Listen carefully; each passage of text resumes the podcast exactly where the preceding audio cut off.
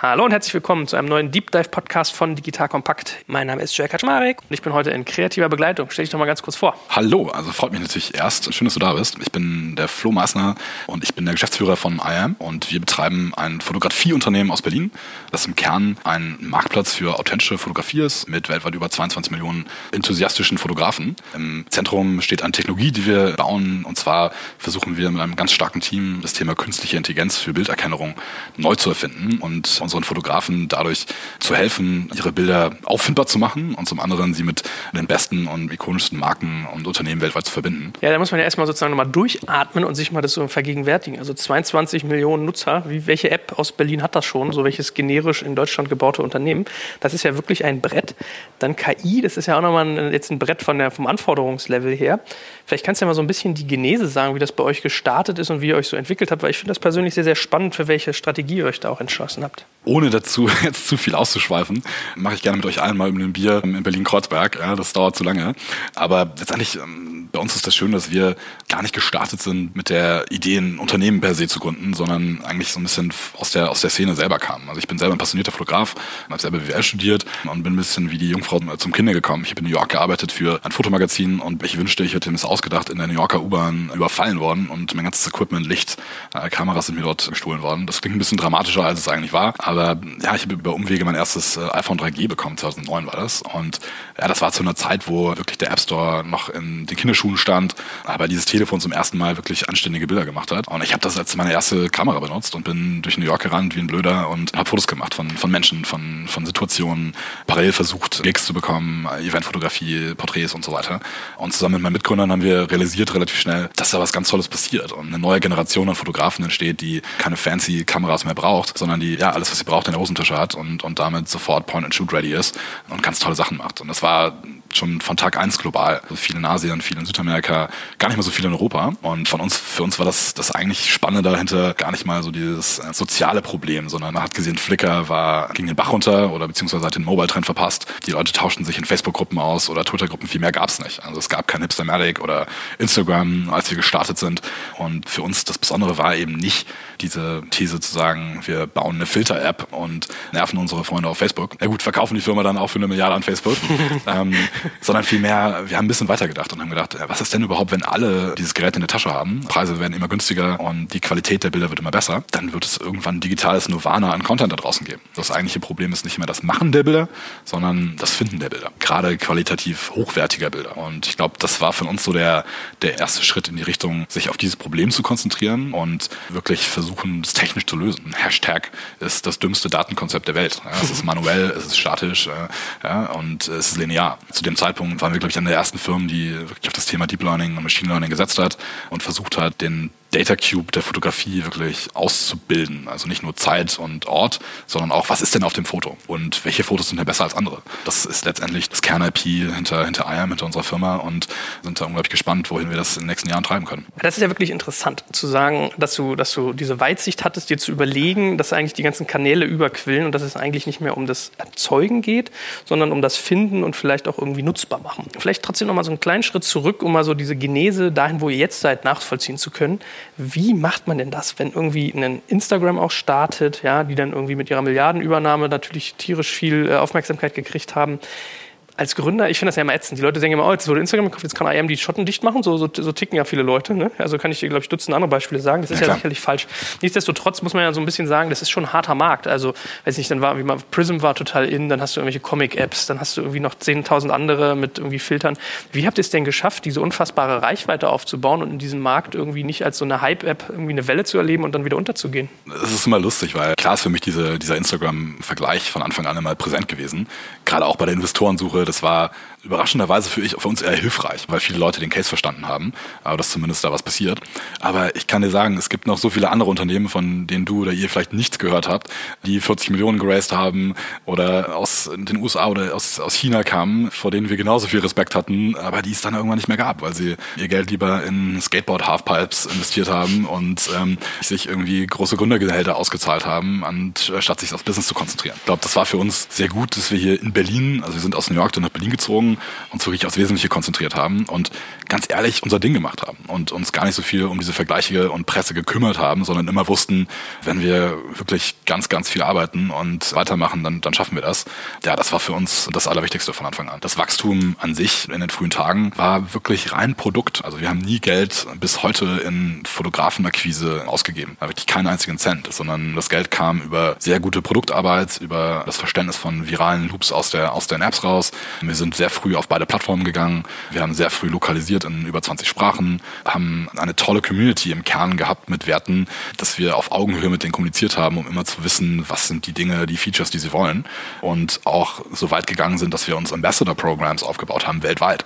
Ja, und das alles mit einem unter 10-Mann-Team aus Berlin und quasi lokale Ambassadors in Japan, in Indonesien, in Mexiko, in Brasilien, überall auf der Welt für uns als Advokaten benutzt haben. Dann auch eine kleine Anekdote, das Thema Übersetzung. Wir haben unsere Apps am Anfang gar nicht selber übersetzt, sondern unsere Community hat die Apps übersetzt in den lokalen Sprachen, weil sie sie unbedingt benutzen wollten, um ihren Familienmitgliedern und Freunden davon zu erzählen, die des Englischen nicht mächtig waren. Und ich glaube, wir haben das eher so ein bisschen Grassroots-mäßig gemacht am Anfang, ohne Geld auszugeben und dann aber auch bewiesen, dass wir als Team das können und äh, ja, zu der ersten Million Nutzer überhaupt hinzukommen. Wahnsinn. Hast du da irgendwie so Praxistipps, die du anderen Unternehmen geben kannst? Weil gerade so ein Thema international wachsen, andere Kulturen verstehen, da, da berichten sich ja viele einen dran ab. Und das ist ja echt, du, du erzählst das jetzt so, das ist ja ein wilder Ritt, den du hinter dir hast. Ja, zwei oder drei sogar. Äh, hast du da irgendwie so Sachen, wo du hinterher sagst, wow, das war echt ein Learning oder da hatten wir vielleicht auch irgendwie Glück oder was du sagen kannst, was andere Unternehmen vielleicht sich auch mal als, als Taktik so ein bisschen abschauen können? Ja, ich glaube, das spielt so ein bisschen zu dem ersten Punkt, den ich gebracht habe.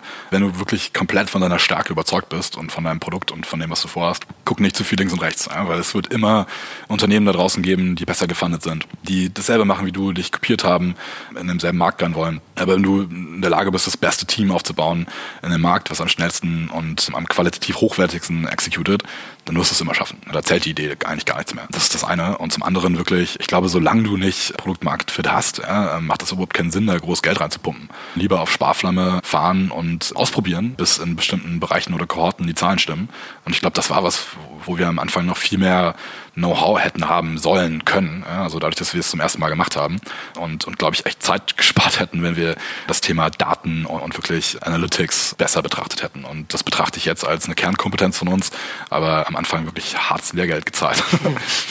ja, ich habe kann man ja sagen. Ich habe von meinem Investor auch mal gesagt bekommen, don't scale before you know what you scale. Ne? Also das geht ja so ein bisschen Absolut. in die Klingt Richtung. so einfach, ne? klingt so banal, aber ähm, man muss es halt dann auch erstmal selber raffen. Wie machst du das auf der menschlichen Ebene? Also man muss ja sagen, wenn ich mit dir durch dein Büro gehe, wie ich gelernt habe, seid ihr jetzt so bei roundabout 75 Mitarbeitern, also versiebenfacht im Vergleich zur Anfangszeit. A, hier wird ja viel Englisch gesprochen, das ist ja mal so ein ganz ja. kultureller interessanter Aspekt. Aber B, ich weiß jetzt auch, wenn ich hier so sehe, was da für Leute rumtonen, da wirst du hart dran arbeiten, dass die, die nicht irgendwie abgeworben werden. Also was bei dir manchmal so an Human Capital rumläuft, in Anführungsstrichen, das ist mal so ein bisschen doof, was zu sagen, aber mhm.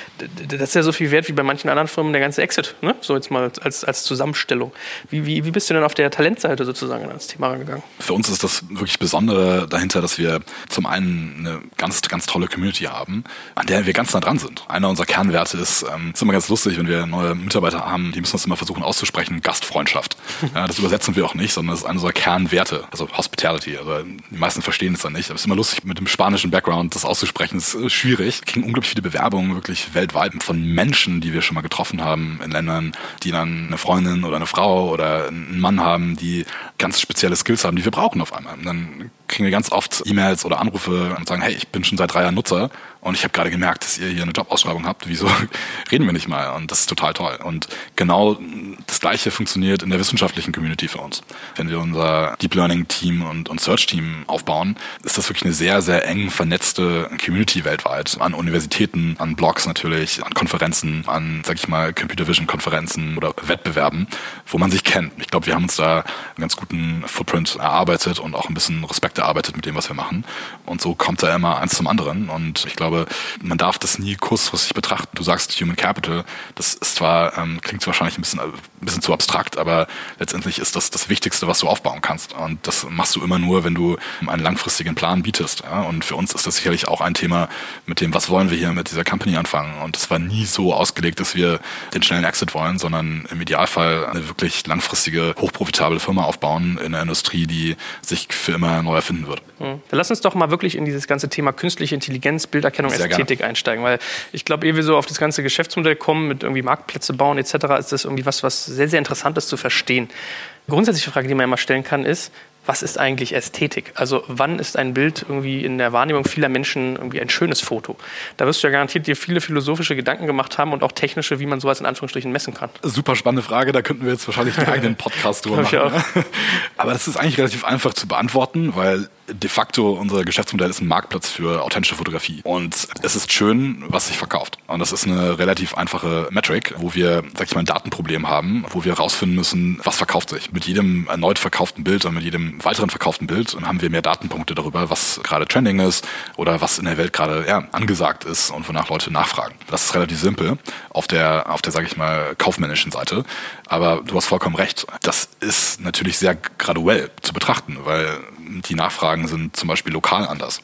Also Japaner haben ein anderes ästhetisches Verständnis, auch was ihre Bildnachfrage angeht, als in Südamerika oder in Europa. Das haben wir sehr früh gemerkt und versucht wirklich den nächsten Schritt zu gehen und versuchen Ästhetik wirklich zu personalisieren. Ja, warum, warum können wir überhaupt, sag ich mal, God-Mode spielen und sagen, dein Bild ist gut oder schlecht? Und obwohl das algorithmisch sicherlich möglich wäre, im Sinne von eine bestimmte objektive Ästhetik zu bauen, ist es eben weitaus schwieriger, das Problem operativ zu lösen. Und für uns war das von Anfang an einfach einer der Kerndinge. Ich gebe euch mal ein einfaches Beispiel. Wir kriegen wirklich Millionen von Bildern, hunderte Millionen von Bildern haben wir in unserem Stock. Und es ist wirklich eine Herausforderung zu sagen, das sind jetzt die 100.000 Strandbilder, die wir haben, aber ein Kunde braucht nur die zwei, drei besten. Dafür musst du einmal verstehen, was ist in einem Bild überhaupt drin. Ist das ein Strand, eine Person, ist das ein Sonnenuntergang? Aber zum anderen auch verstehen, eine Abstufung zu schaffen von Bildqualität. Das ist tatsächlich technisch möglich. Wir können gerne darüber sprechen, wie das funktioniert. Und ja, was sind denn die Achsen, die du dabei so betrachtest? Also du kannst rein technisch daran gehen, kannst sagen, mit was für Blenden wurde gearbeitet, wie scharf ist das Bild. Du kannst sagen, wie hier so goldene Schnitt und solche Themen machen. Du kannst natürlich auch irgendwie sagen, was du mal gerade meintest, Beliebtheit. Ja, also ein Künstler würde ja unbedingt sagen, Kunst ist nicht unbedingt das, was am beliebtesten ist, sondern was irgendwie eine Aussage hat oder oder oder. Also was sind die ja, wie gesagt, wirklich die Achsen, was sind die Faktoren, die du dir anguckst, wenn du genau diese Entscheidung treffen willst? Welches jetzt die drei Strandfotos sind, die du da deinen interessierten Werbekunden anzeigen solltest? Also Ästhetik, du hast vollkommen recht, kann man herunterbrechen in verschiedene Parameter. Zum einen sind das Bildfaktoren, die man kennt, die deskriptiv sind, wie zum Beispiel die Schärfe von Bildern oder die Farbintensität. Aber es geht noch weiter darüber hinaus. Pro Bild schauen wir uns wirklich Millionen von Kombinationen an und analysieren wirklich jeden einzelnen Pixel, der auf einem Bild zu sehen ist und analysieren sogar fotografische Konzepte, wie zum Beispiel die Rule of Third oder der goldene Schnitt in der Fotografie. Symmetrie in Gesichtern. Ähm, wenn wir ein Gesicht erkennen, wissen wir, dass symmetrische Gesichter Schönheit suggerieren. Sogar kulturelle Profile sind analysierbar. Zum Beispiel wissen wir, dass die Farbe Rot in Japan besser ankommt als die Farbe Braun in Brasilien.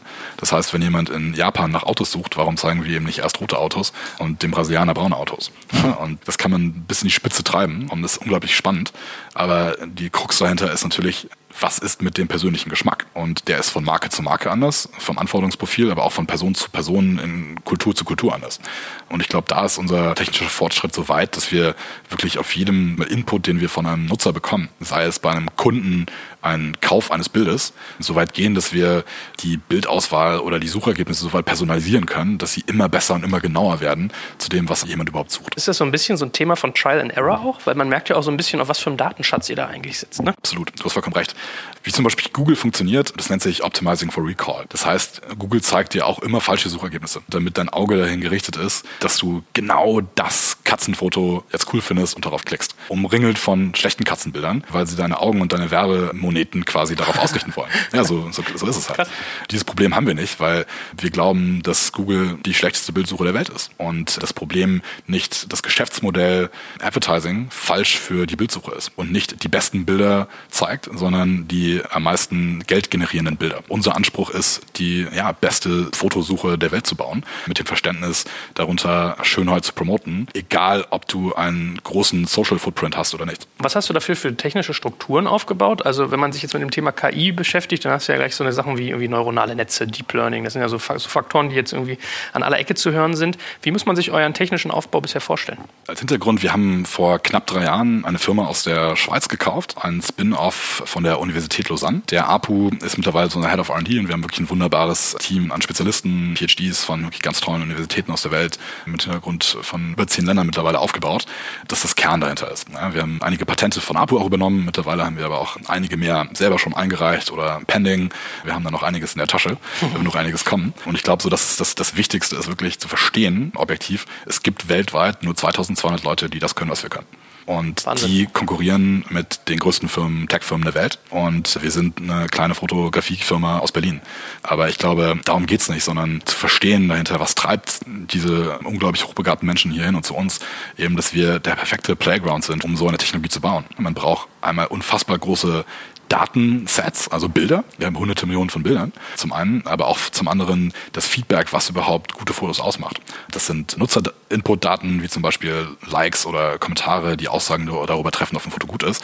Aber auch in unserem Fall Verkaufsdaten. Also wir können durch unseren Marktplatz und Partnerschaften, wie zum Beispiel mit Getty oder Adobe, was wir vor kurzem announced haben, tatsächlich Daten sammeln darüber, was qualitativ auch kommerziell interessant ist und unsere Algorithmen damit feeden. Und das ist für einen Wissenschaftler von dem Format natürlich der absolute Himmel, das absolute Paradies. Und ich glaube, das ist so einer der Kerngründe, warum wir da den Fortschritt gemacht haben, den wir in den letzten Jahren geschafft haben. Ja, ich meine, das muss man sich ja wirklich mal auf der Zunge zergehen lassen. Also 2200 Menschen sagst du, können das, was ihr könnt. Also ihr sitzt da eigentlich auf einem unglaublichen Schatz an, an, an Know-how. Ja? Also was ich so mitkriege, alleine euer äh, R&D sagst du vielleicht für alle, die das nicht kennen, Research and Development, also Forschung und Entwicklung. Allein das Team, was euch an der Front weiterentwickelt, würde dir wahrscheinlich schon irgendwie einen signifikanten Millionenbetrag einbringen, wenn du dir jetzt die Firma verkaufen würdest. Das ist ja wirklich eigentlich schon faszinierend. Wie hältst du so eine Leute? Also ist das wirklich nur, dass du sagst, dieser, dieser Playground, dieses, dieses Paradies an Daten und Fakten hilft dir, dass irgendwie jetzt kein Google DeepMind um die Ecke kommt und dir die wegsaugt? Genau aus dem Grund schaffen wir es, dass dieses Team versteht, dass wir langfristig denken und wirklich eine, eine neue Generation an Fotografiefirma aufbauen wollen, die hochprofitabel wird und, und wirklich ein langfristiges Denken zu haben. Das ist das Allerwichtigste. Letztendlich sind wir ein Produkt- und tech-getriebenes Unternehmen, was sich auch in unserer Kultur widerspiegelt. Und ich glaube, viele Leute fühlen sich einfach wohl. Das ist, glaube ich, einer der wichtigsten Punkte. Natürlich kann jeder das Fünffache anbieten, gehaltmäßig. Aber dann sei erstmal happy in deinem neuen Job, wo du nicht so viel Impact hast und wirklich deine beste Zeit deiner Karriere haben kannst. Wie macht sich denn dieser ganze Einfluss so auf euer Produkt bemerkbar? Ich weiß, als ich so euer, euer Tool zum ersten Mal probiert habe, so ich glaube vor drei, vier Jahren dürfte es mittlerweile schon sein. Mir ging es ja immer so, ich fand die, du hast so eine gewisse Rough-Ästhetik gehabt. Also du hast gemerkt, das war irgendwie, das hat einen ästhetischen Faktor gehabt, das war auch nutzergetrieben. Ich finde aber, ihr hattet hier und da auch noch so Qualitätsprobleme. Also ich hatte oft so Fotospam-Sachen. Ich hatte irgendwie, komischerweise habe ich immer Fotos gesehen von irgendwelchen dicken, schwarzen, halbnackten Frauen. Das heißt total oft, frag mich nicht warum. Du suchst noch irgendwas. Das fiel mir schon so ein bisschen auf, dass ihr jetzt sozusagen, da hatte ich so ein bisschen das Gefühl, ihr seid noch in dieser Phase, so einen Qualitätszugang zu entwickeln.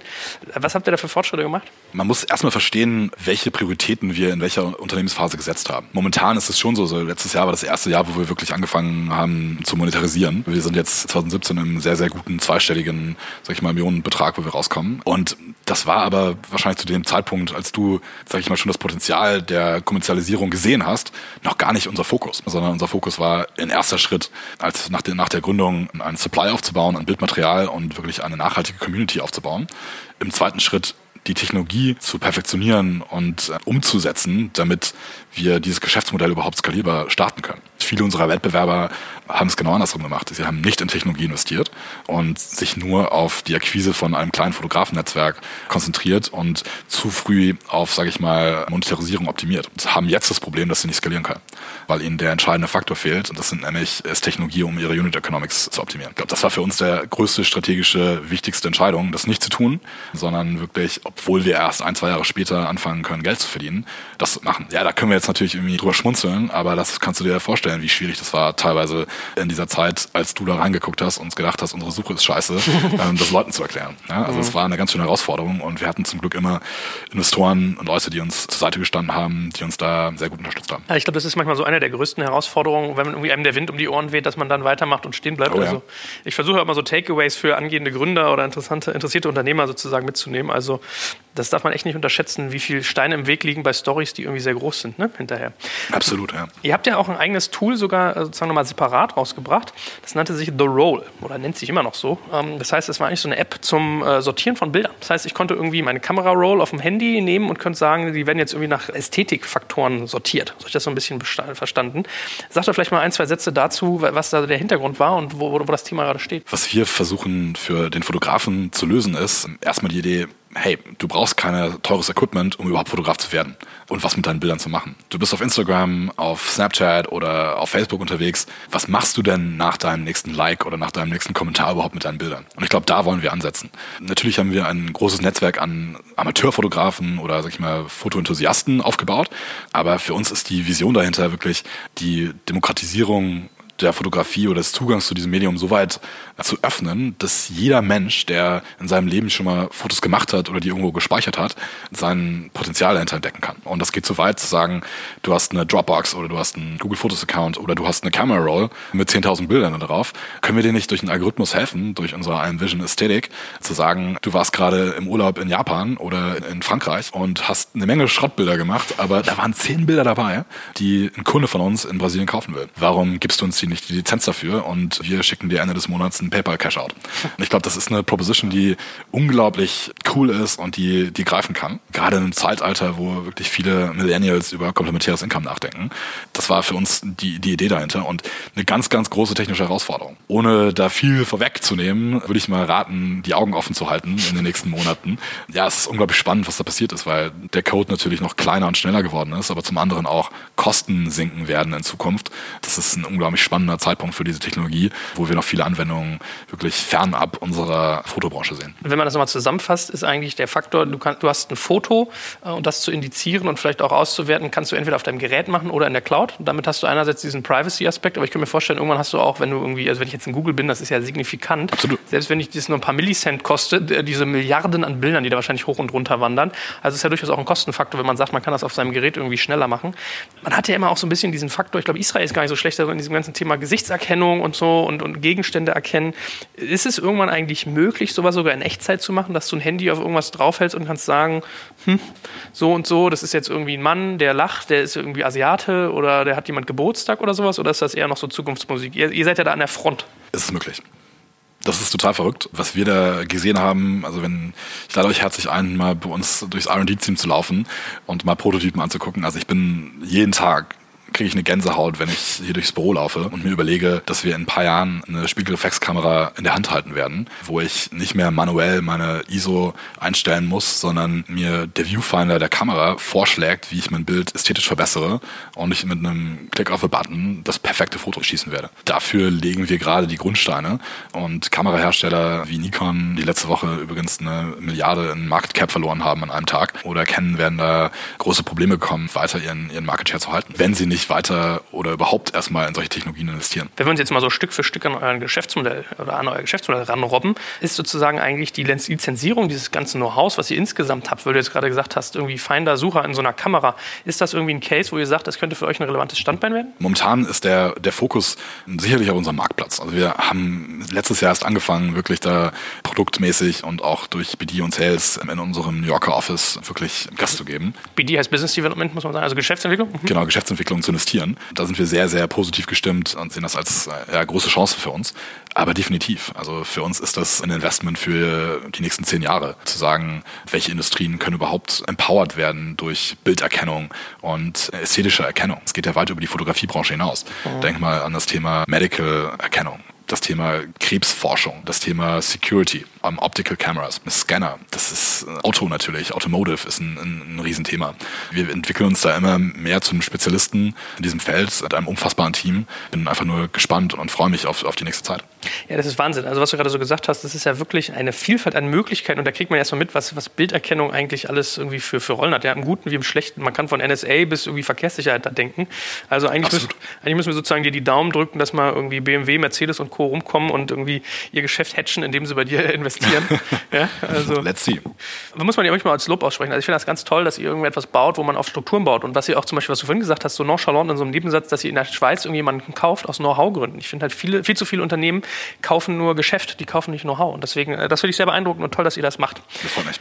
Genau, aber dann mal so wirklich reingerobbt in dieses Thema Geschäftsmodell, äh, Marktplatz, hast du gesagt. Vielleicht äh, grasen wir mal ganz kurz noch so ein bisschen den Prozess ab, wie man irgendwie dahin kommt, bis man so ein Bild verkaufen kann. Also bis dato war ja eure App so ein bisschen, wie man sich das bei Instagram vorstellt. Filter, also fotografieren, Filter drüberlegen, veröffentlichen, zack, peng.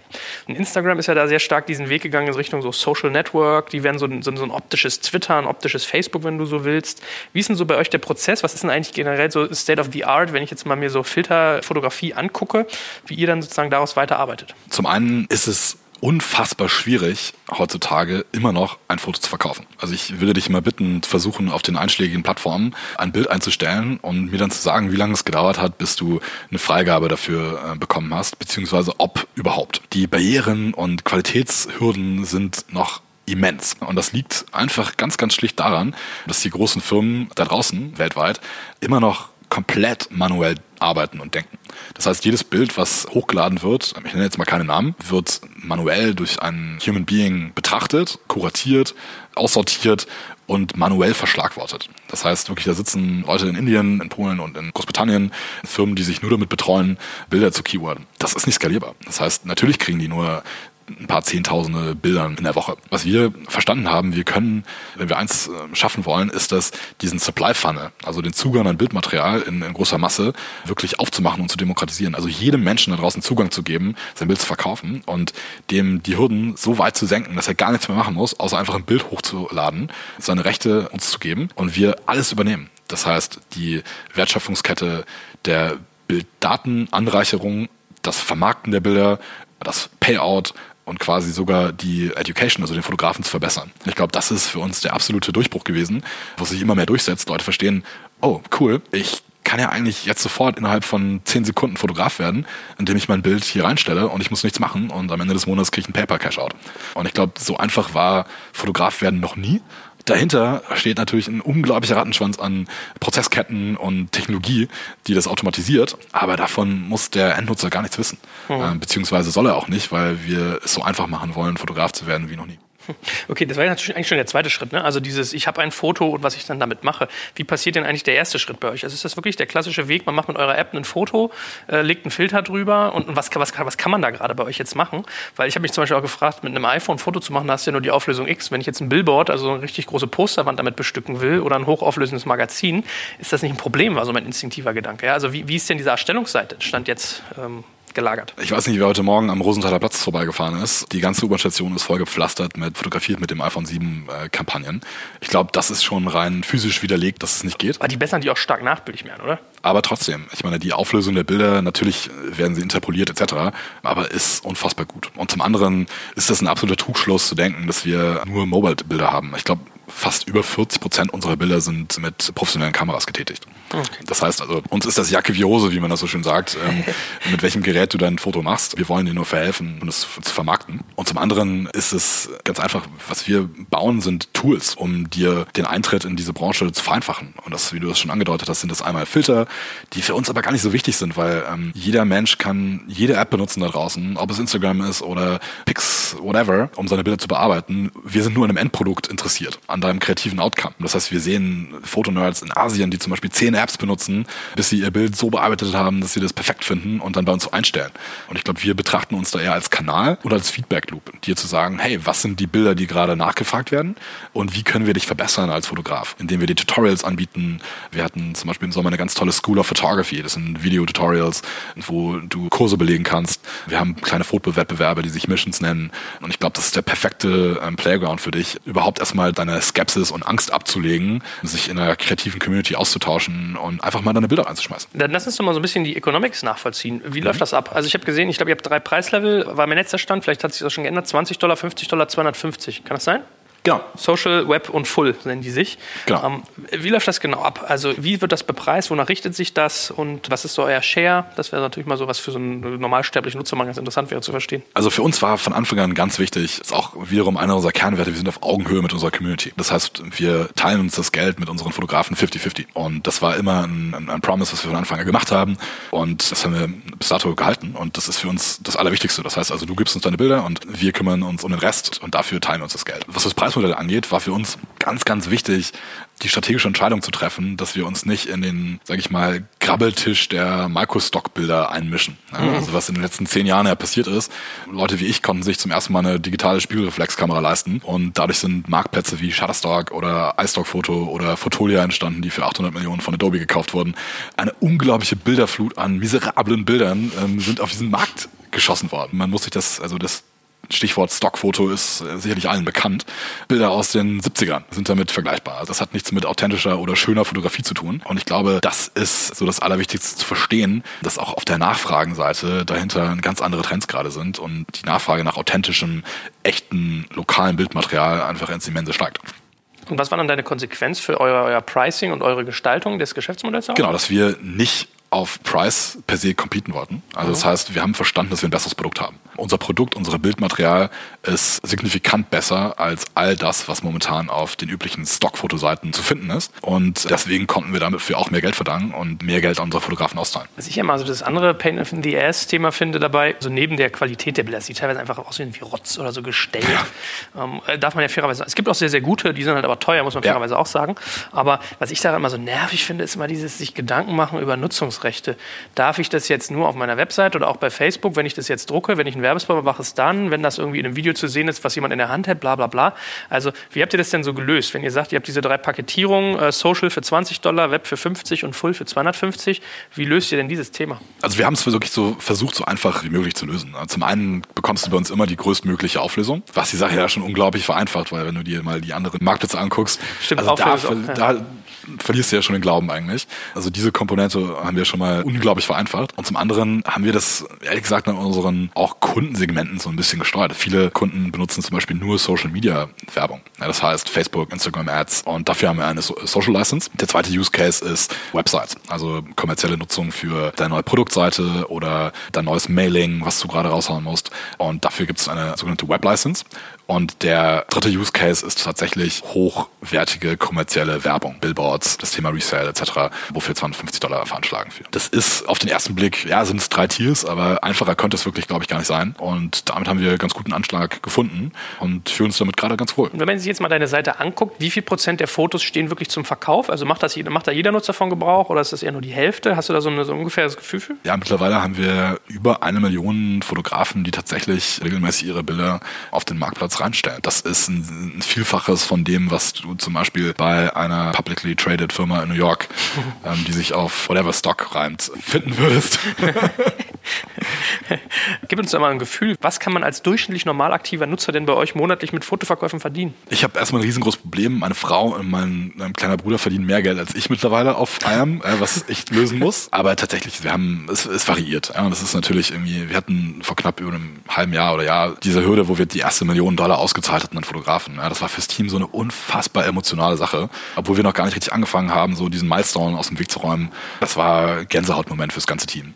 Und zum anderen haben wir tatsächlich Fotografen, die da schon echt so knapp 10.000 Dollar mitgemacht haben. Einzelleute. Wir haben auch Lizenzen, die für exklusive Preise rausgehen, die sehr hochwertig sind. Also wir haben einen Kunden in Singapur gehabt, der für eine exklusive Kampagne, das war eine, ein Mobile Operator, ein exklusives Bild brauchte, wofür 24.000 Dollar gezahlt hat. Wow. Ja, und das wiederum ja, wenn du da 50-50 von siehst, das ist natürlich ein ganz gutes Nebeneinkommen. Und dann haben wir natürlich viele Leute, die ja mal hier und da ein paar Dollar machen, aber letztendlich musst du es so sehen, eben dadurch, dass es komplementäres Einkommen ist. Du denkst nicht darüber nach, das ist ja Fotos, die du eh hast. Es ist cool, wenn du dir mal ein neues Buch kaufst oder das Geld einlöst auf deinem PayPal-Account und in eine Netflix-Subscription packst. ja, und das sind so die Dinge, die, die davon einfach bezahlt werden oder meinen Freund zum Essen einladen. Und das ist so dieser psychologische Schritt dahinter zu sagen, ey, das habe ich selber kreiert und das habe ich mir verdient, ist unglaublich cool. Und zum anderen drückt sich das auch in unseren Retention-Zahlen wieder. Wir haben sehr, sehr gute sechs bis neun Monate Retention-Werte auf IAM als Community, aber so als Anhaltspunkt, die verdoppeln sich nochmal, wenn ein Fotograf seinen ersten Verkauf gemacht hat. Und nicht nur als Aktivitätsmetric, sondern auch als Bildcount. Also die Bildanzahl, die danach ein Fotograf bei uns nochmal reinstellt, ist nochmal ein Vielfaches höher. Das ist ja ein valider Punkt. Die 22 Millionen, die du erwähnt hast, das ist ja immer die Frage, wie viel von denen sind monthly active und daily active. Ja. Also da können wir vielleicht später auch nochmal ein bisschen drauf eingehen. Aber da hast du auch meine, meine Frage schon so ein bisschen beantwortet Antwort, die mir auch im Kopf rumschwirrte, arbeitet ihr auch mit sozusagen mit Fotoabos, dass jemand jetzt sagen kann, ich muss jetzt nicht irgendwie jedes Mal 250 Euro zahlen, weil für eine Zeitungsredaktion stelle ich mir das relativ aufwendig vor, dass ihr sagt, irgendwie, ihr kriegt einen Account von X und habt so eine Art Flatrate und Thema Exklusivität kam ja auch in den Kopf. Habt ihr das auch abgebildet bei euch? Also wir haben momentan, siehst du das in dem Produkt gar nicht drin, also wir haben einen sogenannten Enterprise-Account und das war unser Fokus von Anfang an. Also wir haben uns gar nicht auf SMBs oder äh, kleinere ähm, Small Medium-Sized Businesses hm. genau konzentriert, sondern tatsächlich auf große Etats von Fortune 500 Companies und sag ich mal, Growth-Startups, die auch die benötigte Nachfrage an Bildern überhaupt haben, dass es für uns relevant ist und den Aufwand rechtfertigt.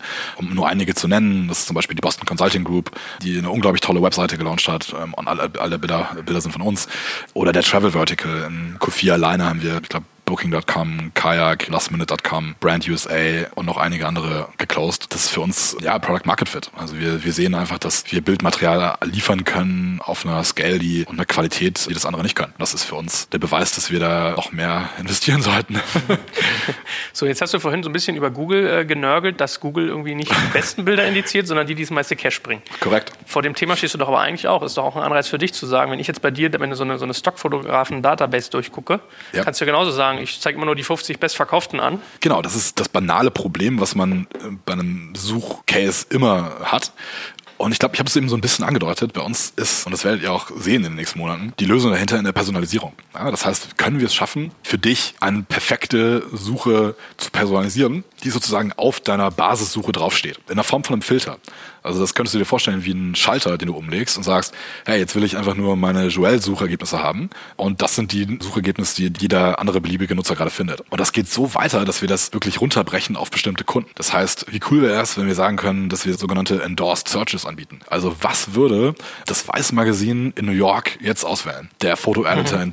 in Chief, in Charge oder das Time Magazine oder National Geographic. Ich suche Bilder in Island und ich hätte die gerne durch die Augen eines National Geographic Kurators. Das ist technisch durch Deep Learning abbildbar. Und ich glaube, das wird für immer die Art und Weise verändern, wie Menschen Bilder suchen werden. Gib uns mal ein Gefühl, wenn du sagst, es ist durch Deep Learning abbildbar. Wie lange entwickelt ihr an sowas? Was habt ihr da eigentlich konkret aufgebaut? Ja, letztendlich ist es das eine, ein statisches, sag ich mal, Modell zu bauen, zum Beispiel an Objekterkennung. Also ist das ein Tisch oder ist das eine Banane oder ist das ein Sonnenuntergang an einem Strand in Kuba? Das ist kompliziert, aber und das dauert auch. Wir arbeiten da seit über drei Jahren dran. Aber das ist, denke ich mal, lösbar und auch in den nächsten Jahren Jahren wird es Commodity. Es wird immer viel Firmen oder, sag ich mal, Software-as-a-Service-Anbieter geben, die sich darauf konzentrieren. Die Krux und das, was wir geschafft haben im letzten Jahr insbesondere ist, den nächsten Schritt hinzugehen zur Personalisierung und zu sagen, können wir Models bauen, die on the fly trainieren durch User-Input. Das heißt also auf deinem Telefon zum Beispiel alle Bilder, die du anklickst, automatisch auf dem Gerät ein Modell trainieren, das deine Art und Weise versteht, wie du mit Bildern interagierst. Und das ist zum Beispiel für Werbekunden super spannend. Können wir es schaffen, Predictive Engagement Analytics zu bauen. Also du solltest nicht mit dem Bild auf Facebook Werbung machen, weil das nicht der Demografie deiner Kunden äh, entspricht, sondern mit dem. Die Wahrscheinlichkeit, dass du Klicks kriegst, ist x Prozent teuer. Dafür zahlst du zwar 20 Prozent mehr für das Bild, aber letztendlich viel weniger, als wenn du die sieben Bilder kaufst zusammen. Und das ist möglich. Und ich glaube, das ist nur wieder ein Beispiel dafür, für was mit dieser Technologie gerade machbar ist. Und ich glaube, wir haben eine Sache richtig gemacht, eben nicht alles angefasst, sondern uns eine Industrie herausgesucht, für die dieses Problem unfassbar groß ist und wo wir unfassbare Kosten einsparen, die Stockfotobranche. Ja, unser Ziel ist dort, Marktleader zu werden, weltweit und weiter permanent sehr, sehr viel Geld in Technologie und R&D zu stecken, sodass wir die Fotografiefirma von morgen werden. Ich habe gerade so drüber nachgedacht, du hast absolut recht, Fokussierung ist ja irgendwie so ein Thema, ja. Also wenn ich bei dir mal bin, das ist immer aufregend, ich meine so, scheiße, was für geiles Zeug man damit eigentlich machen kann, ja. Mhm. Äh, die, die Krux, hast du ja wirklich recht, ist zu sagen, ich mache eine Sache richtig und nicht fünfhalb. Hast du eigentlich mal darüber nachgedacht, ob man nicht sogar sozusagen so Spin-offs gründen könnte? Weil gerade was du gesagt hast, habe ich auch gedacht, ja stimmt, das wäre für Porn-Seiten bestimmt total interessant, wenn ich dir sagen könnte, welche Nutzer steht der? Steht der auf blonde Frauen oder rothaarige? Porn ist jetzt Schmuddelecke, nimm mal irgendwie Models. Ne? Same story. Porn ist jetzt ein Beispiel, aber guck dir mal Instagram an. Guck dir mal den Discover-Feed von Instagram an. Ich kann dir eins sagen, mit unserer Technologie sähe der um einiges besser aus. und ich glaube, das sind so simple Beispiele. Stell dir mal vor, du bist jemand wie zum Beispiel Foursquare, die unfassbare viele Nutzer generierte Fotos haben. Aber wie oft ist dir das vorgekommen, dass du in New York standest oder in London, in einer Stadt, wo du länger nicht warst und einfach ein cooles Restaurant finden willst, der Key-Parameter für Entscheidungsfindung sind Bilder. Warum zeigen wir dir nicht die besten Bilder? Ich glaube, das Problem ist mittlerweile lösbar durch Technologie. Und hast du mal darüber nachgedacht, dass man sowas bei euch irgendwie auslagert, dass ihr irgendwie einen Spin-off gründet, mit, die mit eurer Technologie arbeiten dürfen oder, oder, oder? Wir sind absolut fokussiert, weil für uns sind diese drei Themen, also Supply, Technologie und Distribution einfach eine Konvergenz, die da was sehr Großes schaffen kann. Aber wir sind uns bewusst darüber, für wen, sag ich mal, strategisch diese Technologie relevant ist. Und für uns sind das, sage ich mal, zukünftige Geschäftsmodelle, die wir explorieren werden. Ja. Mhm. Also man kann das auf viele Sachen applizieren. Sehr, sehr spannend, wirklich. Letzte Frage vielleicht, bevor wir mal so ein bisschen deine Performance eintauchen. Also ja, mal so versuchen, ein paar, paar Zahlen Zahlen irgendwie rauszugraben. Oder auch nicht. ja, Good luck. ja, sehe ich schon. Macht ihr eigentlich auch so Sachen wie Claim Management? Also geht ihr auch irgendwie aktiv hin und sagt, jemand hat irgendwie ein Foto benutzt von uns, aber gar nicht für bezahlt? Also momentan ist eine sehr, sehr gute Frage. Sicherlich ist der Fotograf in erster Linie selber dafür verantwortlich, dass sein Bild erstmal stimmt. Also das heißt, wir das Copyright auch von ihm bekommen. Und zum anderen haben wir das Thema, dass wir nicht die höchste Auflösung klaubar im Web anbieten und solche Dinge und wir schützen uns da schon. Okay. Ja. Aber ich glaube, wo die Reise hingeht, und das ist auch ein sehr spannender technologischer Aspekt, ist wirklich tatsächlich etwas, was wir Visual Fingerprinting nennen. Also sind Fotografien oder Digital, Digital Assets traceable. Ja, also mhm. quasi mit einem Mini-Pixel oder einem Invisible Watermark versehbar, so dass sie eigentlich gar nicht mehr klaubar sind. Gut, wie gesagt, so schon angedroht, Unit Economics will ich immer so ein bisschen versuchen äh, abzuklopfen. Also ihr habt schon gesagt, ihr macht jetzt irgendwie das erste Mal Millionen Umsätze im 2017. Das will ich jetzt gar nicht zumuten, dass du das irgendwie jetzt schon im Detail preisgeben musst. Aber Hast du mal so ein Gefühl, wie groß ist so ein typischer Basket, mit dem ihr da arbeitet und was sind so die Margen, die auf eurem Produkt drauf liegen? Ich glaube, das ist viel zu früh, um da in die Details zu gehen. Aber mhm. du hast vollkommen recht. Also für uns ist, wir haben letztes Jahr angefangen, de facto zu monetarisieren, haben erst seit September ein Sales-Team und in New York ein Büro, wo wir uns darauf konzentrieren. Das hat schon sehr, sehr gut geklappt ja, und sind jetzt 2017 zum ersten Mal wirklich an einem Niveau angekommen, wo das wirklich ja, monatlich sehr, sehr gut wächst und für uns ein absolut spannendes Jahr. Ja, und für uns ja der Proof, dass es geklappt hat und unser Geschäftsmodell greift und wir, wir weiter investieren können. Aber also Marge und sowas kannst du trotzdem noch nicht ablesen, auch ja. wenn ihr das schon gemacht hm. Hm, hm, hm. hm. Ja, ist ein bisschen unnahbar. Gebe ich dir ja recht, wenn jemand jung gestartet ist, die solche Zahlen sind einfach auch nicht aussagekräftig. Genau, aber das ist ja das, ist das Ding. Natürlich haben wir Ideen dahinter, aber ich glaube, das würde jetzt viel zu punktuell einen Einblick geben, als dass es signifikanten Aussage über das Big Picture gibt. Ja. Okay, aber ich meine, deine, sonst deine Aussage zum ganzen Thema Retention war zum Beispiel schon mal ganz interessant. Also, ja. wenn jemand irgendwie zahlt, merkt ihr, dass sich das dann doch irgendwie signifikant verlängert. Und du hast ja auch schon mal so ein paar Zahlen gerade gesagt. Also, sechs bis neun Monate, glaube ich, war deine, deine, deine übliche. Ist, ist dann umgekehrt in dieser Logik eigentlich auch Referral irgendwie bei euch ein Thema, dass wenn euch jemand weiterempfiehlt, dass ihr auf diesem Wege groß um Kunden wächst? Weil das wäre so meine andere Frage. Wie kommt ihr eigentlich an eure Fotografen und wie kommt ihr, ist ja ein bisschen Henne-Ei, so ein Marktplatz, ne? Ja, wie wir es ja angegangen sind, ist uns eben nur auf die Supply-Seite zu konzentrieren. Ich glaube, das ist auf der einen Seite das Verrückte, dass wir das überhaupt geschafft haben, ein Modell zu bauen, wo eine Supply sich stetig wächst ohne dass letztendlich eine finanzielle Transaktion dahinter stattfindet. Das haben wir nur geschafft, weil wir, glaube ich, die Zielgruppe und den Fotografen so gut verstanden haben und Mehrwerte aufgebaut haben, die fern von Geld sind. Also das Thema Ausbildung oder das Thema wirklich kulturelle Resonanz. Wir haben Ausstellungen organisiert, wir haben ein monatlich, ein, quartalsmäßiges Magazin, was wir rausbringen. Wir organisieren Fotografie-Events, ein Festival, ein Wettbewerb. Das, ja, das sind so Dinge, wir sind wirklich die, die perfekte Welt, in die man als angehender Fotograf eintauchen kann, um ja, es auf die nächste Stufe zu schaffen. Und das sind alles Dinge, die kannst du bei uns machen, ohne dass du Geld verdienst. Und natürlich haben wir jetzt mittlerweile schon eine große Anzahl der Fotografen, die es auf diese nächste Hürde auch geschafft haben zu monetarisieren.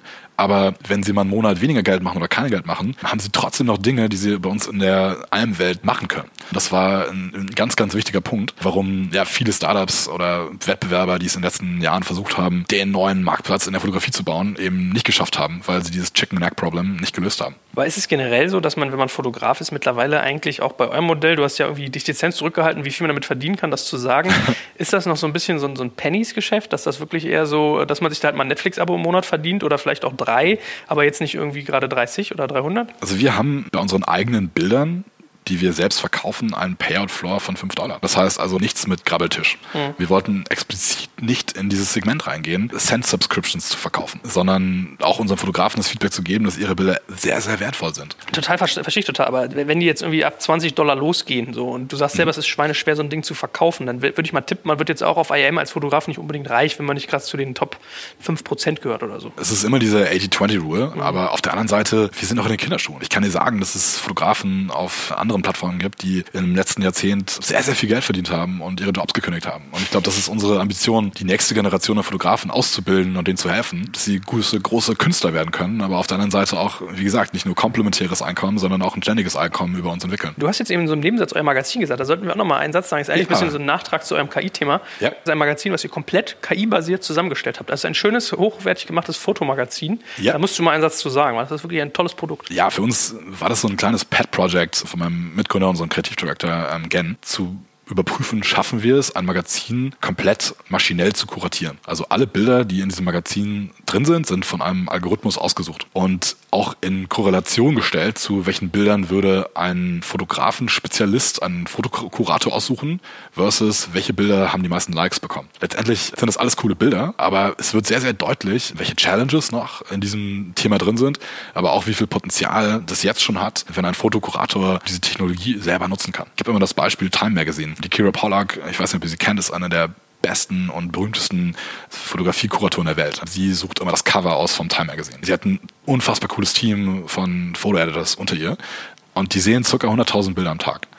Ähm, aber sollten die nicht Millionen von Bildern am Tag scannen, die da durchs Web und Internet fliegen? Und das können sie natürlich nicht. Was unsere Technologie leisten kann und immer besser wird, ist solchen Creative Professionals Tools zu geben, aus großen Massen kleinere Mengen und Kurationen rauszufiltern, die ihren Job erleichtern. Das ist unglaublich spannend man merkt ja, ne, man, man, man kann sich da in, in Themen verlieren und verlieren, die ihr irgendwie bei euch habt. Also das ist wirklich spaßig und auch, auch ein Reiz. Vielleicht mal über einen Satz auch über die äh, Fotowettbewerbe, die ihr macht. Also äh, geht gar nicht darum, dass ich jetzt irgendwie hier fett Werbung machen will für alle eure Produkte, aber ich finde ja ganz interessant, mal zu sehen, wie ihr irgendwie eigentlich Akzente setzt, wo ihr Geschäftsmodellansätze habt. Ich könnte mir vorstellen, dass das eine hervorragende Quersubventionierung eurer Arbeit war. Also da konnten Firmen teilweise, können bei euch Wettbewerbe ausrufen gegen Preise. Ich nehme mal an, dafür kriegt ihr Geld. Wie läuft denn das so bei euch? Wie viele Projekte habt ihr schon gemacht in der Art? Wie viel Umsatz kommt da zusammen? Ist es signifikant? Erstmal eine sehr gute Einschätzung. Ja, das ist korrekt. Ähm, zum einen war das, wir haben eine Entscheidung getroffen, dass wir unsere Fotografen an sich nicht monetarisieren wollen. Das heißt also, wir wollen die erstens nicht mit Werbung zu ballern und zweitens wollen wir den Funnel des Bildzugangs einfach komplett offen halten. Also du sollst selber nicht dafür zahlen, Bilder hochzustellen. Wie zum Beispiel das Etsy macht, dass du ein Listing hast und so weiter. Können wir auch super viel Geld mitmachen, aber letztendlich uns geht es darum, den Zugang zu demokratisieren. Und das ist unsere Kern-Value Proposition für Fotografen. Und natürlich ist aus dem Hintergrund, dass wir mit vielen Marken zusammenarbeiten und tollen Unternehmen, die Frage entstanden, wie können wir überhaupt Bilder on demand generieren von eurer Community? Also ihr habt ja Millionen Leute von sitzen in, in 150 Ländern.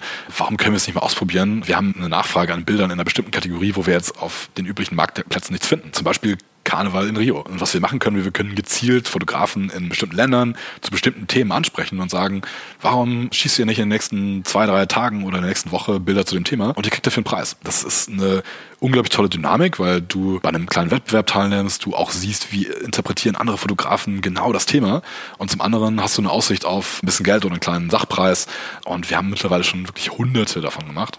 Es ist tatsächlich ein, ein signifikanter Anteil an unserem Monthly Revenue und für uns ein sehr, sehr großes Potenzial, weil diese Industrie eben nicht nur aus, sag ich mal, Stockfotos besteht, sondern auch an On-Demand-Fotografie. Also ich hire mir jetzt einen Fotografen dafür und wir haben da einfach eine ganz gute Community in der Hand, die das lösen kann.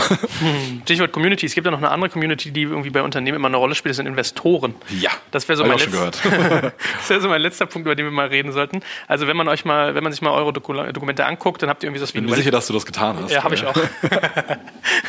Wobei es bei euch schwieriger ist. Ihr habt eine Limited. Da kannst du ja mal sagen, warum, aber Klar. wahrscheinlich äh, rein, rein operative Gründe. Aber so ein Wellington ist bei euch investiert, ein Early Bird, ein Stefan Glänzer mit Passion Capital oder auch ein Christoph Mehr. Was ist denn so die Genese hinter eurer Investorenauswahl? Wonach habt ihr die ausgesucht? Ist es so ein bisschen opportunitätsgetrieben oder hast du die ganz bewusst ausgesucht? Gibt es da eine Geschichte zu? Überhaupt nicht opportunitätsgetrieben. Das ist, glaube ich, das Wichtigste. Und ich würde es auch immer wieder so machen, sondern rein, rein, rein People getrieben. Und zwar, äh, also Christoph hat uns wirklich von Anfang an aus von der Straße aufgesammelt, sprichwörtlich, also oder Ramsis Wohnzimmer, das geht auch. Ähm, und für uns der erste, mit dem wir darüber geredet haben. Interessanterweise hat Christoph von Anfang immer nur gesagt, dass wir ein Passion Project sind und weit davon entfernt sind, waren wir auch von dem, was wir heute sind. Aber ja, Christoph war so die, die erste Anschub Friends and Family Finanzierung, die wir hatten, der wir das erste Produkt bauen konnten, aber von Anfang an ja schon aufgrund unseres Hintergrunds sehr viel hatten. Ne? Also wir hatten eine Community, wir hatten äh, Events weltweit, wir hatten ein Basic-Produkt und so ein kleines Movement schon hinter uns. Genau das war so, war so der, die Genese dahinter und Stück für Stück über die Seed- und A-Runde und ja, dann auch unsere, unsere B-Runde mit Valar Ventures aus New York war immer daran getrieben, dass wir uns einfach es geklickt hat und die Leute verstanden haben, in welcher Phase wir sind. Macht Kollege mehr eigentlich noch so, also vielleicht korrigiere mich, vielleicht das despektierlich, machen halt diese A-Stils. Ich habe immer nur so mitgekriegt, 25.000 Euro und kriegt kriegt irgendwie relativ hohe Prozente mit irgendwie noch ein bisschen, ich bin die graue Eminenz hier in der Szene. Das ist jetzt ein bisschen bissig, ja, aber mal so über, über, überspitzt beschrieben. War das bei euch auch so oder ist das so und macht das vielleicht aber auch Sinn? Also ist das was, was irgendwie für einen Gründer irgendwie attraktiv sein kann, in, in Kauf zu nehmen, dass die Bewertung jetzt nicht so toll ist und dass man den Namen von so einem Investor vielleicht ein Stück bezahlt? Also ich muss ganz ehrlich sagen, als ich angefangen habe, hatte ich von Tuten und Blasen wirklich relativ wenig Ahnung und kannte mich auch in dieser Szene gar nicht aus. Also was ich Einzige, was ich verstanden habe, ist, dass ich keinen Accelerator machen will. Ja? So, und ich will da niemandem auf die Füße treten, aber es gibt eine Handvoll an Acceleratoren auf der Welt, die Mehrwert leisten. Und du hast immer die Frage, bin ich schneller mit Hilfe oder ohne. Und es, es geht gar nicht um Geld am Anfang. Ja? Und die paar Prozent, die du da abgibst, meine Güte, ja, ähm, wäre cool, wenn ich das nächste Mal nicht mehr machen muss, aber das ist der entscheidende Funke, der da überspringt. Das sind entscheidende Skills, die du lernst, wie man pitcht, wie man überhaupt da rangeht, wie man ein Timing hinter einer Finanzierung aufbaut, wie man Druck dahinter aufbaut. Das kannst du nicht, wenn du das nicht hast. Und solche Leute wie Christoph in dieser Phase sind einfach unfassbar unbezahlbar. Und für mich stellt sich diese Frage überhaupt nicht, ob das ein guter oder ein schlechter Deal war, sondern ich glaube, es gab zu diesem Zeitpunkt für uns weltweit keinen besseren als Christoph. Das war toll. Ich würde es jedem weiterempfehlen, der in derselben Situation ist wie ich. Aber letztendlich, fast forward ein paar Jahre, jetzt brauche ich das nicht mehr. Ich meine, jetzt haben wir unser eigenes Stückchen gelernt, links und rechts, und haben unser eigenes Netzwerk aufgebaut. Und vielleicht kann ich jetzt sogar auch jungen Gründern ähm, anders helfen. Ich glaube, da hat Christoph sich einfach was aufgebaut, ein Netzwerk aufgebaut und auch Credibility aufgebaut in den letzten Jahren, die ganz toll ist. Und sein Fokus hat sich ja jetzt auch so ein bisschen geändert und, und macht mehr Deals auf, auf einem größeren Footprint. Und das ist auch total toll für ihn. Aber ja, wir telefonieren immer noch jeden Freitagabend. Er ruft mich immer an, wenn er auf dem Nachhauseweg ist. und dann weiß ich schon immer, ich brauche gar nicht, äh, sondern einfach Telefon und dann erzähle ich mal ein bisschen und dann ist auch wieder gut. Ah, okay. Ja, das ist ja schön, dass du das mal so sagst. Ich meine, so, so zynische Journalisten wie ich, Klar. die gucken halt immer nur so, oh, okay, der nimmt viele Prozente, zahlt nicht viel Geld. Aber äh, man, man merkt also. Letztendlich muss das jeder selber beurteilen, was mhm. du kannst. Ne? Das ist ja kein Trade-off für ich sehe das gar nicht als Trade-off Money versus Equity, sondern ich sehe das als Equity versus Human Capital. Das ist viel wichtiger am Anfang. Und wenn du es eben hast, cool. Gerade in der Berliner Szene müssen wir viel mehr daran arbeiten, uns auszutauschen und Cross-Industries einfach viel mehr zusammen zu machen und zu reden. Aber wenn du es nicht hast, dann ist das ein Investment, das du vielleicht tätigen solltest. Aber ich könnte mir auch vorstellen, dass euer Fall jetzt sozusagen, also euer Unternehmen als VC-Case jetzt auch nicht unbedingt einfach zu, zu pitchen war, oder? Oder hat euch da so ein bisschen dieser Instagram-Fall sozusagen nee, die Karten gespielt? Null. Also am Anfang haben uns alle gesagt, gar nicht mal Instagram gab es ja noch nicht. Und haben gesagt, ja, und was ist mit Flickr? Und gut, okay, das war jetzt nicht so, man musste kein Hellseher zu sein, dass irgendwie Flickr nicht in Mobile investiert hat. Aber viele Leute haben es einfach nicht gerafft. Ne? Und vor allen Dingen, diese Fotografiebranche ist, hat sich über die letzten 50 Jahre so stark verändert. Aber was einfach offensichtlich war, dass dieser Trend, der vor zehn Jahren mit Spiegelreflex losging, sich jetzt mit Mobile um ein Order of Magnitude multipliziert und das eine Größe annimmt, die einfach nicht kontrollierbar ist. Und dass es große Unternehmen geben wird, die darauf entstehen. Das war so die Kernthese und dazu in Kombination mit einem sehr, sehr guten Team und Technologie war das was, ja, das war, musste man erstmal schlucken und wir haben das Glück gehabt, dass wir dann, ja, Leute wie den Stefan gefunden haben von Passion und die Lean Burbage von Passion Capital und den Daniel Waterhouse, der damals noch bei, der, bei Wellington war, die einfach dran geglaubt haben. Das war sicherlich kein Deal, den sie gemacht haben, um kurzfristiges Revenue zu sehen. was war denn so dein Learning, was du im Umgang mit Investoren hattest? Hast du so zwei, drei tiefe Einsichten, wo du sagst, das, das könntest du anderen auch ans Herz legen? Investiere nicht selber. Das ist das Allerwichtigste. Man denkt immer, oh ja, ähm, man nimmt das alles mit, aber man sieht ja so viele Sachen und jede Unternehmensphase ist anders, jede Runde, die man machen muss, ist anders und man hat andere Herausforderungen. Zwei Dinge, baue ein Team um dich rum, verstehe, was du nicht kannst. Das ist das Allerwichtigste. Verstehe, was du nicht kannst und verstehe auch, was, woran du gar nicht arbeiten solltest weil es wird sich nie verbessern. Aber investieren die Dinge in deiner Persönlichkeit durch Coaches oder durch Lesen, durch andere Leute treffen, die du, die du verbessern kannst. Ja, finde ich geile Einsicht. Hat noch niemand so konkret gesagt, die sagen immer, ja, ich kann dir sagen, wie man pitchen muss, aber. Nee, das lernst du alles. Das ist ja, ist ja banal, aber letztendlich diesen Kampf, den du mit dir selber hast. Also du hast ja jeder Gründer, jedes Management-Teammitglied, jedes Teammitglied kämpft mit sich selber. Zweifel, was kannst du, was kannst du nicht, was mit dem Markt. Das hat eine ganze Menge mit, mit Selbstbewusstsein und wirklich auch radical Self-Inquiry zu tun. Ne? Mir fällt kein besseres deutsches Wort ein, sorry. Aber sich äh, radikal selber zu hinterfragen. Ich glaube, die besten Gründer sind die, die verstehen, was sie nicht können. Dahingehend investieren, sich selber zu verbessern und auch die Leute dementsprechend besser auswählen können, die einen besseren Job machen in bestimmten Themenbereichen als sie selber. Wie bist du denn mit so harten Zeiten umgegangen? Also wir haben jetzt irgendwie eine Geschichte gehört, die hört, liest sich wie ein Traum. Ihr habt geile Technologie, Milliardenmärkte und was weiß ich. Aber ich weiß, ihr standet auch durchaus mal kurz vor der Pleite. Also das ist Klar. auch gar nicht schlimm. Also es passiert ganz viel. Ganz viele große Unternehmen so, sind so ein Fingerschnipsen entfernt von, es, die Lichter gehen aus. Wie bist du mit sowas umgegangen? Letztendlich muss man das so betrachten, dass es dazugehört. Niemand kann mir erzählen, klar, es gibt die wunderbaren Stories links und rechts, die man immer hört und einem das Wasser im Munde zusammenläuft. Aber letztendlich ist es hartes Business. Es wird immer Phasen gehen, wo mal ein Monat scheiße ist oder mal irgendwie eine Technologieiteration nicht geklappt hat, mal ein Deal nicht geklappt hat oder mal jemand weggeht aus dem Team. Das sind Dinge, Feuer, die man löschen muss. Das in Kombination mit Burn und Cash Runway ist halt ein kompliziertes Thema und es hat eine Menge mit zur richtigen Zeit am richtigen Ort zu sein zu tun und die richtigen Leute zu treffen. Und ich glaube, das kann man, das muss man versuchen, so gut man kann zu orchestrieren. Aber man muss verstehen, dass man selber daran glaubt und die Leute um sich drum hat, die den Rücken stärken. Aber man weiß, wann der Markt zum Beispiel, wann man auch selber den Markt sprechen lassen muss. Also wann muss ich eine externe Finanzierung haben. Ich glaube, das ist ein Thema, wo man als Management oder als Gründerteam einfach sehr stark raffen muss, was braucht die Company jetzt und das, sag ich mal, den Marktgegenwind spürt, um dann auch sich auf Sachen zu konzentrieren. Ich danke dir ganz herzlich, dass wir so viel von dir lernen durften. Also äh, finde ich schön, dass man auch mal ehrlich sagen darf, dass auch mal Sachen kack gelaufen und wie es einem da geht und dass man auch mal sich selber vor allem, ist, ja. Klar. in sich selber investieren muss. Ja, ich wünsche dir natürlich ganz viel Glück. Muss mir Klar. Mühe geben, dass das Artikelbild zu dem Podcast jetzt hier richtig gut ist. Absolut. Und, äh, in diesem Sinne danke ich dir. Ja, vielen Dank und jederzeit willkommen.